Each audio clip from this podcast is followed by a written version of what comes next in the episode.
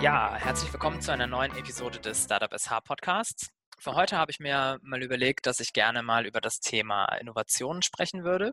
Dafür habe ich mir heute einen Gesprächspartner hier bei uns aus dem Hause gesucht, nämlich Felix Gebauer. Felix war früher selber in einem Startup tätig und ist heute Innovationsberater hier mit dem Schwerpunkt Digitalisierung. Moin Felix, schön, dass du heute dabei bist. Ja, moin Felix, danke für die Einladung. Wir wollen heute mal das Thema Innovation ein bisschen näher betrachten. Ähm, dabei wollen wir mal versuchen, so ein paar generelle Fragen zu beantworten. Ähm, unter anderem, was sind denn Innovationen überhaupt? Äh, wie kommen sie zustande? Wie wird aus einer Innovation ein Produkt? Oder aber auch, äh, warum sind Innovationen so wichtig? Bevor wir jetzt allerdings ins Thema starten, bekommst du, wie, wie alle anderen Gäste bei mir auch, ähm, erstmal ein paar Quick and Dirty Fragen. Felix, Fuß oder Schieß Handball? ja, äh, Fuß oder Handball? Fußball. Hemd oder Hoodie? Hoodie. Camping oder Hotel? Da ich ein eigenes Wohnmobil besitze, definitiv Camping. Telefon oder E-Mail? Ähm, die Mischung macht's. Film oder Buch? Buch. Büro oder Homeoffice? Homeoffice. Vielen Dank. Gerne. Felix, kommen wir jetzt erstmal kurz zu dir. Ähm, du hast bereits Startup-Erfahrungen sammeln können. Ähm, wo war das und was hast du da so getrieben? Genau, ja, das ähm, war meiner beruflichen Station unmittelbar bevor ich ähm, letztes Jahr zur WTSH gekommen bin. Und zwar war das in Hamburg bei einem Startup, das, äh, das es auch noch gibt. Das heißt Anyway. Und äh, Anyway ist als Startup aus einem anderen Unternehmen hervorgegangen, nämlich Lichtblick. Also Lichtblick kennt man ähm, häufig. Das ist der größte unabhängige deutsche Ökostromanbieter. Und ich bin vor, ähm, kurz überlegen, fünf oder sechs Jahren bin ich nach Hamburg gekommen, habe dort bei Lichtblick angefangen ähm, und ähm, habe dort das große Glück gehabt, dass ich in so einem kleinen Innovationshub gelandet bin von Lichtblick, der genau zu dem Zeitpunkt ausgelagert wurde, als ich dort, dort anfing. Also es war dann noch Lichtblick, aber wir ähm, waren dann einem eigenen Office in Hamburg und hatten so ein bisschen den Auftrag, neue innovative Produkte zu entwickeln. Ähm, ich bin dort angefangen als Business Analyst, äh, habe dann viel Projektleitung und Konzeptarbeit gemacht. Und aus, dieser, aus diesem Innovationsteam, sage ich das mal, ist dann äh, ein paar Jahre später ein Startup geworden. Also wir sind dann mit einer, äh, mit einer eigenen Idee komplett ausgegründet ähm, mit 50 bis 60 Mitarbeitern direkt. Also das ist immer so ein bisschen, es war nicht, es war jetzt nicht so richtig Startup, man fängt mit zwei, drei Leuten an, so von der Pike auf, sondern wir sind dadurch, dass es ausgegründet war aus einem, aus einem äh, mittelständischen Unternehmen mit einer großen Anzahl von Leuten, waren eben auch schon gewisse Strukturen da. Trotzdem waren wir mit unserem Produkt ähm, komplett neu am Markt, mussten das komplett neu entwickeln und uns positionieren. Also von der, von der Produktentwicklung her und ähm, vom Markteintritt her war es definitiv Startup. Mhm. Und da eben auch schon äh, dementsprechend die letzten sechs Jahre immer im Thema Innovation drin gesteckt. Ja, ganz genau, ganz genau. Also meine Rolle in dem Startup war dann ähm, im Grunde Produktmanager.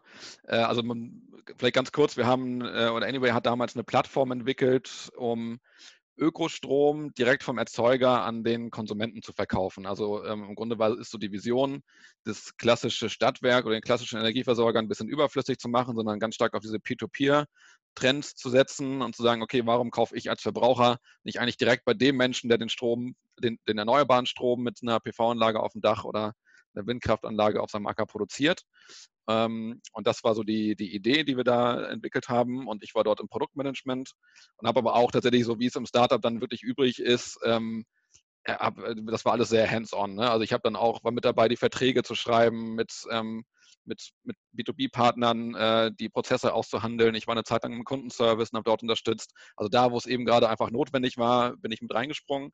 Aber so die übergreifende Klammer war eigentlich immer Produktmanagement und Weiterentwicklung unser, unseres Produkts, Neuentwicklung neuer Produkte. Und ähm, das ist natürlich ganz klar, ganz großer Fokus immer darauf gewesen, irgendwie innovative neue Themen dann auch mit reinzubringen. Mhm. Ganz kurz, warum, warum bist du da weggegangen? Genau, es hatte ähm, zwei große Gründe. Das eine ist, ähm, ich bin vor zwei Jahren Papa geworden, das erste Mal und ähm, bin dementsprechend dann von Hamburg nach Kiel gezogen, weil ich einfach Kieler bin, meine Frau auch Kielerin ist und äh, wir hier unsere Familien haben. Wir sind also nach Kiel gezogen. Ich habe dann ein Jahr lang in Kiel gelebt und in Hamburg gearbeitet. Das habe so eine Mischung gemacht aus äh, Pendeln und Homeoffice. Und das hat auch einigermaßen gut funktioniert, aber auf Dauer einfach nicht gut genug. Mhm. Also ähm, wenn man in so einer Rolle wie Produktmanager ist man im Homeoffice dann doch immer so ein bisschen außen vor. Es fehlt einfach wirklich dieses kurze über den Schreibtisch rüber. Und ähm, jeden Tag nach Hamburg zu pendeln ist halt auch keine Option gewesen, weil das ist dann halt drei bis vier Stunden Zugfahrt. Ja, klar. Ähm, und dementsprechend ist das auf Dauer nicht mehr so nicht mehr so dolle gewesen. Der andere Grund ist tatsächlich, dass dann auch anyway in ähm, eine Periode reinkam, wo es wo die Finanzierung nicht ganz gesichert war und äh, dementsprechend man auch da so ein bisschen ähm, tatsächlich, ich habe gerade gesagt, das war ein relativ großes Team und dann hat, musste da so ein bisschen auch abbauen und das hat dann, das kam dann beides zusammen und ich habe dann gesagt, okay, dann suche ich mir was in Kiel. Und jetzt bist du Innovationsberater bei der WTSH eben. Ähm, kannst du da einmal ganz kurz abreißen, was ist deine Tätigkeit dort? Äh, wie muss, wie muss man sich das vorstellen? Ja, genau, kann ich gerne versuchen. Ähm, genau, ich bin dann zur WTSH gekommen in Innovationsberatung, habe mich da ganz, ganz klassisch, habe ich eine Stellenanzeige gefunden, habe mich darauf beworben. Ich muss dazu sagen, ich kannte die WTSH tatsächlich vorher nicht. Ich wusste auch nicht, dass es sowas wie Innovationsberater gibt ähm, im, im öffentlichen Dienst oder im Auftrag des Landes sozusagen. Ist aber eine total spannende Aufgabe. Also ich bin mit meinen Kollegen, ähm, wir sind äh, sechs Kollegen insgesamt in Kiel, Flensburg und Lübeck. Ähm, und wir sind als Team eben dafür da, dass wir Unternehmen in Schleswig-Holstein besuchen. Also es geht los von ganz kleinen Betrieben bis hin zu größeren Mittelständern und diesen Unternehmen dabei helfen oder diese Unternehmen darin beraten, innovative Ideen zu entwickeln, ähm, generell wettbewerbsfähig zu bleiben. Das kann in alle möglichen Richtungen gehen. Ähm, mein Themenschwerpunkt ist Digitalisierung im weiteren Sinne und auch künstliche Intelligenz. Ähm, das heißt, ich setze mich mit Unternehmen auseinander, die im die wissen, dass sie einen Bedarf im Bereich Digitalisierung haben oder ich, ich schaue, welche Unternehmen haben Bedarf im Bereich Digitalisierung und dann sprechen wir darüber, wie kann das aussehen, in welche Richtung müsste das gehen, wie kann man das strategisch aufgreifen. Ähm, beim Thema künstliche Intelligenz ist es auch ganz klar eben zu gucken, okay, wo sind da mögliche Anwendungsfälle bei dir im Unternehmen ähm, und in die Richtung beraten wir halt immer mit dem Ziel, dass da ähm, möglichst innovative Projekte hinten bei rausputzeln oder ähm, irgendwelche Initiativen, die, ähm, die dann einen gewissen Mehrwert schaffen. Ja gut, schön. Ähm, lass uns doch jetzt mal direkt ins Thema starten. Ähm, und zwar, was, kannst du mal ein bisschen was dazu sagen, was ist überhaupt eine Innovation und wozu brauchen wir die überhaupt? Genau, also ähm, Innovation ist tatsächlich, ich habe das vor, vor ein paar Tagen, habe ich erst ein Webinar dazu gehalten, deswegen äh, habe ich mich da noch intensiv mit den Definitionen auch auseinandergesetzt. Ähm, Innovation ist im Grunde ähm, eine eine Erfindung, also etwas Neuartiges, was aber ähm, nicht bei einer reinen Empfindung verbleibt, sondern in, irgendwie in den Markt gebracht wird. Also im Grunde ist die Innovation schon die eine zum Produkt oder zum Service gemachte ähm, Erfindung oder Neuheit. Also eine Innovation ist es dann, wenn daraus wirklich, ein, wenn das ein Markt oder ein Produkt wird ähm, und es nicht einfach bei irgendeiner neuen Technik bleibt oder so. Und ähm, das hat natürlich unglaublich viele Aspekte. Es gibt natürlich auch diese interne Innovation, wo man einfach Dinge innerhalb eines Betriebes oder intern auch komplett auf eine neue Art und Weise macht. Aber es gibt eben auch diese, diese Innovationen ganz wesentlich am Produkt, ähm, also neue, neue Produkte, die auf den Markt gebracht werden, bis hin dann zu dem, was natürlich irgendwie alle wollen, diese disruptive Innovation, die äh, komplette Märkte natürlich über den Haufen wirft und ähm, komplett neue Geschäftsmodelle ermöglicht. Ähm, das ist natürlich so das, was auch gerade, im Bereich Startups natürlich häufig auch so ein bisschen die Vision ist. Das ist auch völlig richtig, das so, so zu begreifen und dieses Ziel zu haben. Aber Innovation ist eben auch ähm, vielleicht jetzt irgendwie neue, neue Features, neue innovative Features in einem Auto. Also ein Heads-Up-Display oder ähm, ähm, ja, diese Assistenten, also die äh, Autopiloten und sowas, das sind natürlich auch jetzt äh, für sich genommen auch schon, wenn sie auch sich auf ein konkretes Produkt beziehen und dieses weiterentwickeln, ist es halt trotzdem innovativ. Ja, mhm. und warum brauchen wir das? Ähm, weil es ähm, Innovationen dafür notwendig sind, um unsere gesellschaftlichen Herausforderungen letztendlich zu lösen. Also ähm, vieles von dem, was, was, was wir als Gesellschaft gerade ähm, gerade erleben, was an gesellschaftlichen oder an, an, generell globalen Herausforderungen einfach da ist. Also beispielsweise eben natürlich der, ähm, der massive Klimawandel. Ähm, da ist, sind Innovationen ein wesentlicher Teil oder Bestandteil, um solchen Herausforderungen einfach zu begegnen und Dinge besser machen zu können als, als vorher. Und da braucht es einfach ganz, ganz viele Innovationen, äh, bis dann irgendwann mal die eine dabei ist, die halt wirklich auch einen großen Effekt hat. Mhm. Jetzt äh, steckte da schon ganz viel drin. Also Neuheit hast du erwähnt, ähm, dann aber auch gesellschaftlicher Wandel und die Herausforderungen, die damit einhergehen. Ähm, jetzt kennt man die Deutschen immer so, wenn man in die Unternehmen guckt, ach, das ging schon, geht schon seit 20 Jahren so. Das machen wir schon immer so. Muss man vor Innovation Angst haben? Ganz plakativ einfach mal gefragt. Das ist eine schöne Frage, ja. Ähm, ich, ich, weiß nicht, muss man vor Hunden Angst haben? Ich würde sagen, nein, aber trotzdem kann es natürlich Hunde geben, die beißen. So, ne? Also ich kann das schon verstehen, wenn, ähm, wenn man vor gewissen Innovationen eine gewisse ähm, Distanz hat oder sagt, okay, ist das jetzt vielleicht das Richtige? Also es gibt natürlich, gibt natürlich Innovationen und Trends, die dazu führen können, dass es massive Arbeitsplatzverluste gibt, weil Dinge einfach digitalisiert und automatisiert werden. Davor kann man natürlich Angst haben. Ähm, ich glaube aber, dass da, also Angst ist da einfach generell echt die falsche Reaktion drauf. Man muss dann eben schauen, okay, was, was können wir daraus dann trotzdem machen? Ne? Wie können wir uns als Gesellschaft so weiterentwickeln, dass wir daraus wieder einen Vorteil generieren? Aber trotzdem kann ich schon verstehen, dass es gewisse Innovationen gibt, wo man erstmal gucken muss, okay, gehen die wirklich in die richtige Richtung oder ähm, äh, entstehen dadurch vielleicht Effekte, die überhaupt nicht gewünscht sind? Aber generell vor Innovation Angst zu haben, im Sinne von, ähm, das ist neu, deswegen habe ich da erstmal Angst vor, ist im Grunde halt definitiv der falsche Ansatz. Okay, lass uns doch mal ähm, das einfach an einem Beispiel durchspielen. Ähm, wir sind jetzt zwei Innovationsmanager irgendwie in einem Unternehmen ähm, oder in einem Startup und ähm, wollen jetzt eine Innovation finden. Beziehungsweise, ähm, ich würde sagen, eine Innovation zu finden ist per se ja gar nicht so leicht. Wie findet man eine Innovation? Ja, also ähm, da gibt es natürlich verschiedene Techniken. Ne? Also es, es, was es natürlich auch gibt, ist dieses, ich habe unter der Dusche diesen super tollen Einfall. Ne? Und äh, Leute, Leute haben einfach Ideen, so das, das kann man natürlich haben und da sind bestimmt auch schon gute Sachen daraus entstanden. Aber man kann das natürlich auch versuchen, wirklich ein bisschen äh, strukturiert anzugehen und zu schauen, okay, wie können wir vielleicht in einem strukturierten Prozess oder in, ähm, überhaupt in irgendeiner Art von Prozess äh, dazu kommen, dass wir einfach gute Ideen entwickeln, die Innovationspotenzial haben. Da gibt es dann beispielsweise sowas wie Design Thinking ähm, wo man natürlich sehr stark von einem, von einem Problem und von einem, also von einem Problem, was ein bestimmter Nutzer oder eine bestimmte Nutzergruppe hat, ähm, das Ganze aufzieht und überlegt, okay, ich habe jetzt ein gewisses Problem identifiziert und jetzt überlege ich mal gemeinsam mit betroffenen Nutzern ähm, in, einem, in, einem, einigermaßen strukturierten Prozess, wie man das vielleicht lösen könnte auf neuartige Art und Weise. Und ähm, also im Grunde geht es dann natürlich immer mit so einer irgendeiner Art von, von Ideengenerierung oder Ideation-Phase eben los, äh, wo es unglaublich viele Techniken gibt, um, um einfach zu schauen, was, was eine gute Idee sein könnte. Eben beispielsweise Design Thinking oder eben auch das klassische Brainstorming, was man mit anderen Techniken natürlich verbinden kann oder mit einer bestimmten Art und Weise Fragen zu stellen, ähm, wo man dann plötzlich Dinge miteinander kombiniert, ähm, wo, wo man so alleine gar nicht so drauf gekommen wäre, aber wo vielleicht eine enorme Innovationskraft drin stecken kann. Mhm. Und würdest du sagen, kann man, kann man heu also ist es heutzutage leichter oder eher schwieriger, Innovationen zu finden, als noch vor beispielsweise 20 Jahren? Ähm, ich, gute Frage. Ich würde mal sagen, es ist wahrscheinlich leichter und ich vermute, das hat mit, oder ich glaube, das hat mit ähm, viel natürlich mit dem Internet zu tun, mit einer Globalisierung und Vernetzung, die es einfach ähm, ja, vor 20 Jahren halt so in Ansätzen gab. Ähm, aber ich habe natürlich heute einfach viel mehr Wissen auf, auf, mit einem Mausklick zur Verfügung, als ich es früher jemals hatte. Ne? Und ich habe natürlich viel mehr, viel mehr Menschen ähm, in unmittelbarer Erreichbarkeit. Also im Grunde kann ich mit jedem, der irgendwie ins Internet angeschlossen ist, äh, theoretisch relativ unkompliziert kommunizieren. Das macht natürlich so eine, so eine kreative Zusammenarbeit im Grunde sehr viel einfacher und auch ähm, das eben das Wissen anzuzapfen, was ich vielleicht brauche in bestimmten, an bestimmten Stellen, um vielleicht auch Märkte zu verstehen oder so. Und dieses ganze Thema Innovationsforschung oder Innovationsprozesse hat natürlich heute auch einen echten Stellenwert in, in der Gesellschaft und auch in, in Universitäten beispielsweise. Also ich kann mich da auch wieder sehr, sehr viel stärker auf bestimmte Dinge verlassen, die es einfach schon gibt. Sowas wie ein Design Thinking Prozess, der ist, den gibt es halt einfach, der ist schon beschrieben. Es gibt Leute, die sind da extrem gut drin, das auch zu moderieren.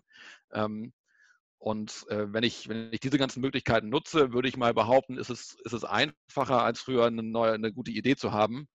Auf der anderen Seite ist es natürlich auch dadurch äh, vielleicht einfach ganz, ganz viele Ideen, die schon mal jemand hatte. Ähm, aber ich glaube, generell ist es wahrscheinlich durch die Möglichkeiten, die wir haben, heutzutage einfacher. Also jetzt sagen wir mal, wir haben jetzt äh, einen Brainstorming gemacht, gekoppelt an einen Design Thinking Prozess ähm, und haben jetzt eine vermeintliche Innovation entdeckt. Mhm. Woran, woran erkennen wir jetzt, ähm, ob es sich wirklich um eine Innovation handelt und wie können wir das überprüfen? Ja, ähm, also ich würde die Frage anders stellen. Also ich glaube, ob es sich um eine Innovation handelt, das ist so in der eigentlichen Definition ist ja, ist es eine Innovation dann, wenn es was Neues ist. Und das kann man natürlich ähm, relativ schnell beantworten, indem man einfach mal schaut, gibt es das schon? Ich glaube, die entscheidende Fragestellung dahinter ist ja aber, ist das eine Innovation, die auch wirklich ein Potenzial, also Potenzial für einen gewissen Markterfolg hat oder ähm, auch wirklich, äh, wirklich einen Effekt hervorrufen kann. Also im Grunde genommen ist die Herausforderung ja von einer Idee, die ich habe, oder die wir, ne, wir haben jetzt eine Idee generiert und sagen, okay, das könnte echt das, das Produkt sein, so, ne? das ist es, was wir entwickeln müssen. Ähm, aber die Herausforderung ist ja, das wirklich rauszufinden. Es ist jetzt nur, weil wir glauben, dass es die tolle Idee ist, ist es ja das noch lange nicht. Und das musst du ja verifizieren. Und ähm, das ist dann üblicherweise so, dass du dann natürlich in einen Prozess einsteigst, ähm, wo du versuchst, genau das rauszufinden. Also indem du Prototypen baust, äh, die dann direkt am Kunden testest und immer wieder weiterentwickelst.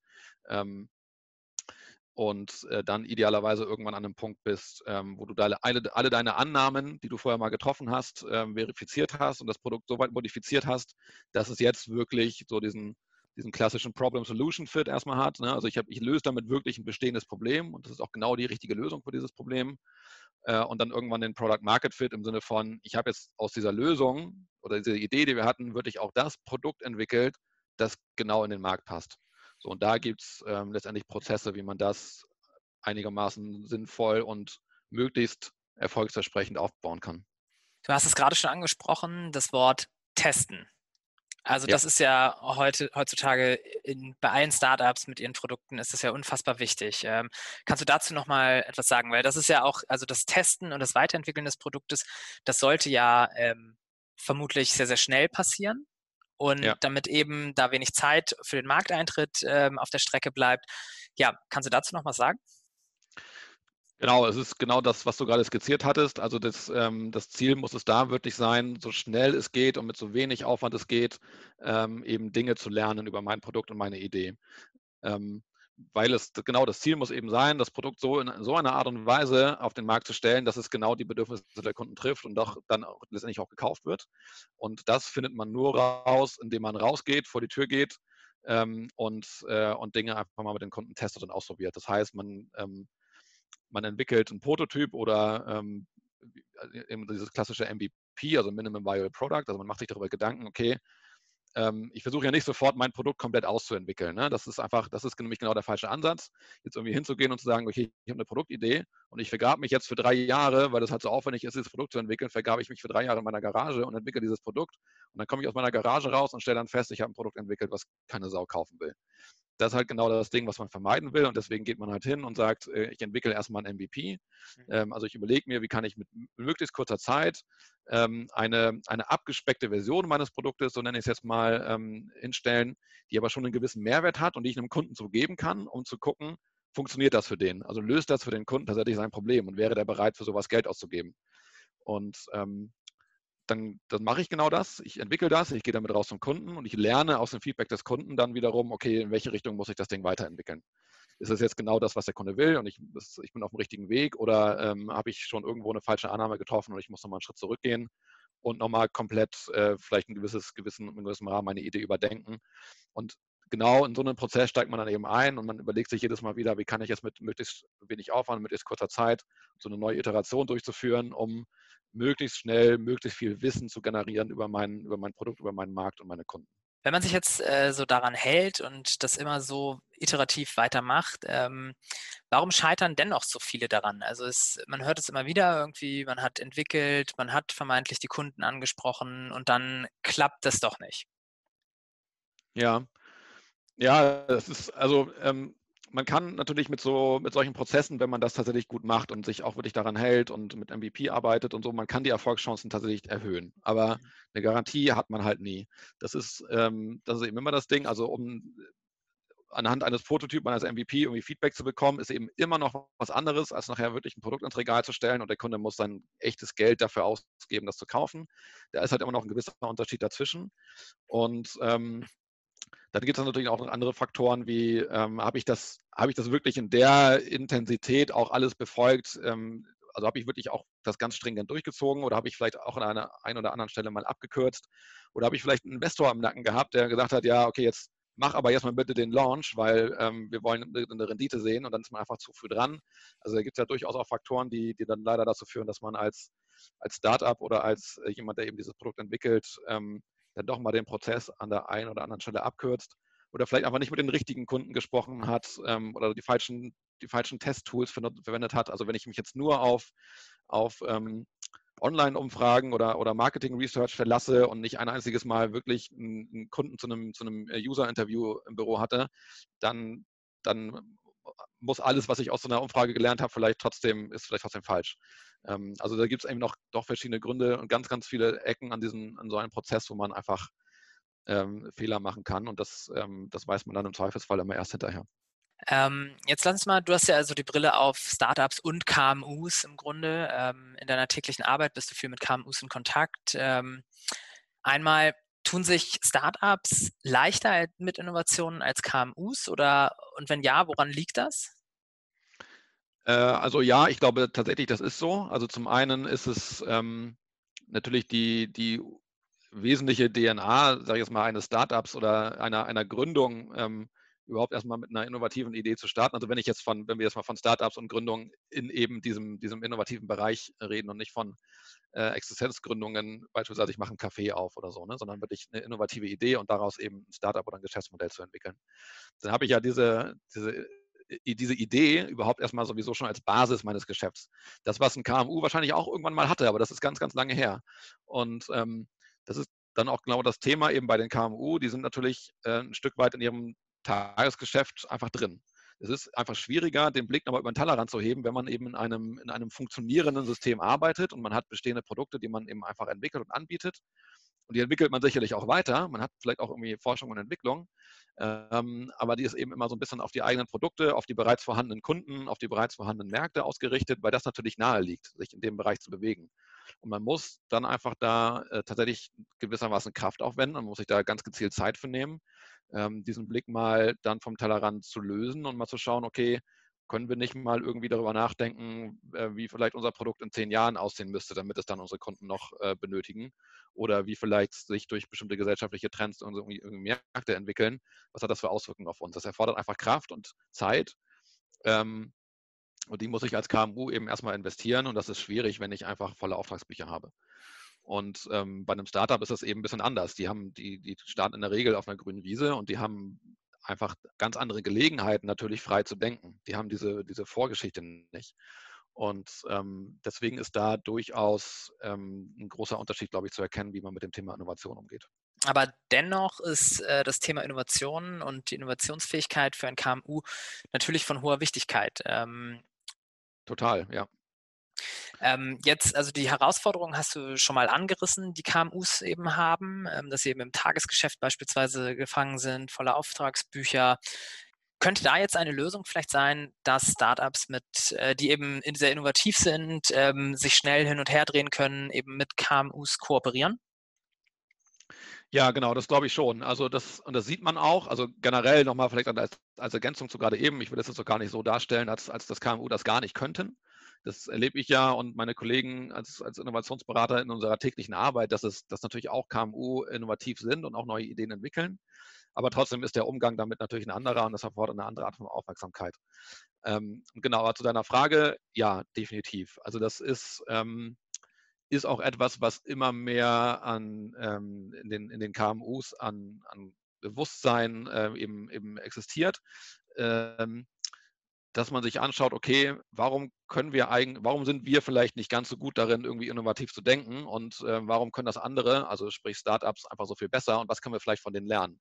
Das ist natürlich ein Trend, der ist schon jetzt, äh, ist auch nicht ganz neu. Also es, wir kennen auch alle diese, diese Delegationsreisen von großen Unternehmen und großen Konzernen irgendwie in Silicon Valley, wo man dann, ähm, wo die Geschäftsführer die Startups alle besuchen und sich irgendwie versuchen abzugucken, diese, diesen Spirit oder dieses Mindset versuchen abzugucken. Ähm, das, diese Bestrebungen sind ja alle schon, alle schon da. Ähm, aber das dann wirklich konkret zu machen und zu schauen, okay, jetzt einfach mal sich irgendwie was, also was abzugucken und dann das, was bei dem Startup funktioniert, das nehme ich jetzt einfach mit in mein Unternehmen und dann mache ich das da und dann funktioniert es genauso. Das ist es halt auch nicht. Also man muss, glaube ich, glaube ich, schon konkret in den individuellen Dialog reingehen und ähm, die wirklich an einen Tisch bringen und gucken, okay, wie können die jetzt beide voneinander profitieren, indem sie gemeinsam irgendwie innovativ sein, sein können. Ja. Mhm, was würdest du sagen, ähm, wo könnten da die Stolpersteine für beide Seiten liegen? Denn also ich würde behaupten, es ist immer noch eine sehr, sehr viel Sensibilisierungsarbeit, die da geleistet werden muss. Man muss ein, ein gemeinsames Verständnis eben schaffen. Ja, ja, ganz genau, würde ich mich anschließen. Also ähm, das zum einen, ein Stolperstein ist genau gemeinsames Verständnis, also sprechen die beiden überhaupt die richtige Sprache. Ähm, das, ist, das ist so leicht gesagt irgendwie, aber ähm, das kann natürlich echt ein Faktor sein, wenn man da äh, dann Leute an dem Tisch hat und die sprechen von komplett unterschiedlichen Dingen und verstehen die Sichtweise des anderen vielleicht gar nicht, weil sie sich gar nicht erstmal darauf geeinigt haben, was, worüber reden wir hier eigentlich. Ähm, und ähm, haben vielleicht ganz andere, ganz andere Hintergründe und Denkwelten, in denen sie unterwegs sind. Also überhaupt erstmal, dass die beiden sich, sich beiden Welten sich verstehen, ist schon mal nicht selbstverständlich. Und ähm, ein potenzieller Stolperstein ist sicherlich auch, dass die, dass auch Erwartungshaltungen zum Beispiel vorher nicht geklärt sind. Ne? Also es müssen natürlich beide Seiten, beiden Seiten muss vorher klar sein, was erwarte ich denn jetzt konkret von dem, von dem anderen und was glaube ich denn, was konkret bei mir daraus rumkommt und passt das jeweils für den anderen wieder. Ne? Also wenn jetzt das KMU erwartet, ich muss mir da einfach nur mal einen Monat lang ein Startup ins Haus holen, der entwickelt mir kostenfrei ein paar Ideen, dann schicke ich den nach Hause und setze die Ideen alleine um. Das ist es wahrscheinlich nicht, weil das ist ähm, für, den, für denjenigen, der aus dem Startup kommt, dann natürlich nicht lukrativ. Also sich vorher wirklich hinzusetzen und zu überlegen, okay, wie können wir aus was gemeinsam, was Gemeinsames schaffen, was für uns beide einen Mehrwert hat. Ähm, das ist sicherlich einfach ein ganz wichtiger Erfolgsfaktor im Vorfeld und ein gemeinsames Verständnis auf, auf die Problemstellung, die es wahrscheinlich auch gilt zu lösen. Ne? Nun hört man ja immer wieder auch vom Begriff Open Innovation. Dabei wird quasi eine Problemstellung öffentlich gemacht, ähm, dazu aufgerufen, dass möglichst viele externe Leute auch nach einer Lösung suchen. Ähm, könnte das die Zukunft sein für Innovationen? Ähm, wie siehst du das?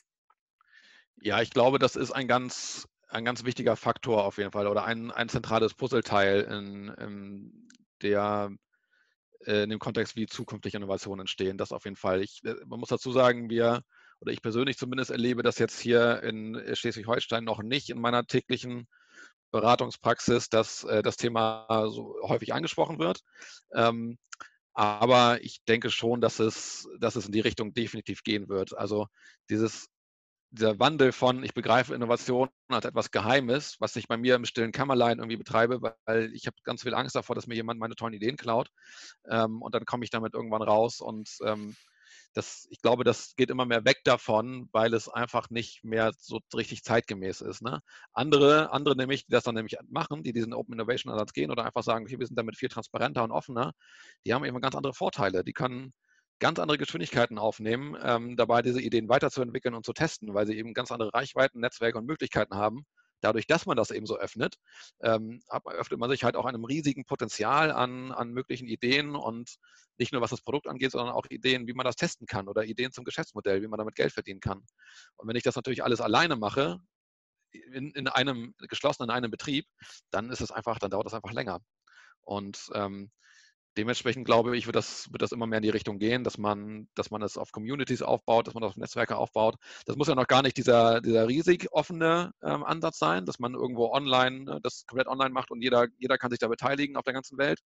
Aber dass zumindest Unternehmen sich so weit öffnen, mit anderen Unternehmen oder Startups eben auch zu kooperieren oder auch mit Forschungseinrichtungen und Hochschulen zu kooperieren und zu sagen, wir machen wir suchen uns ein paar Partner und entwickeln dann gemeinsam eine Innovation, das ist ja auch schon mal ein Schritt in die Richtung. Mhm. Und äh, das, das wird definitiv mehr werden. An der Stelle kann man auch einmal den Hinweis geben, ähm, dass das Technikzentrum Lübeck ähm, sich im Rahmen von Startup SH mit einer Open Innovation Plattform ähm, beschäftigt, die auch schon online zugänglich ist. Also ich weiß nicht, ob du das vielleicht auch schon wusstest, aber kannst du dir natürlich auch mal angucken. Äh, natürlich auch die Hörerinnen und Hörer. Unter gründerviertel.de findet man das. ja, Felix, Lass uns mal dazu kommen, ähm, kannst du oder möchtest du den Hörerinnen und Hörern ähm, noch, die auf der Suche nach Innovationen vor allem sind, ähm, noch irgendwas auf den Weg mitgeben? Ähm, also ich würde mit auf den Weg geben, auf jeden Fall erstmal, was haben wir schon gesagt, keine Angst vor Innovation zu haben und einfach mal, ähm, einfach mal gucken, in welche Richtung das gehen kann. Also man kann wirklich Innovationsmanagement äh, lernen und üben und trainieren. Ähm, das, das geht eben in diese Richtung, die wir gerade schon skizziert haben, dieses, dieses, dieses häufige Testen, MVPs entwickeln. Ähm, wer sich da irgendwie für tiefergehende Literatur interessiert, ähm, dem, dem empfehle ich dringend mal ähm, das Thema Lean Startup. Also das Lean Startup ist im Grunde so eine ja, fast schon Philosophie oder Methodik, ähm, um eben genau das, ähm, das so ein bisschen in Worte zu fassen. Also wie entwickle ich von einer Idee ein, äh, in so einem Prozess ähm, des, des, des Testens äh, ein fertiges Produkt. Ähm, daran habe ich mich auch früher, als ich in der Produktmanagement noch unterwegs war, sehr, sehr stark orientiert und das, äh, ich finde das ein super tolles Konzept. Also das ist so ein, so ein erster Aufschlag nochmal, Leute, die das irgendwie nochmal äh, sich ein bisschen anlesen wollen, gerne in die Richtung zu gehen.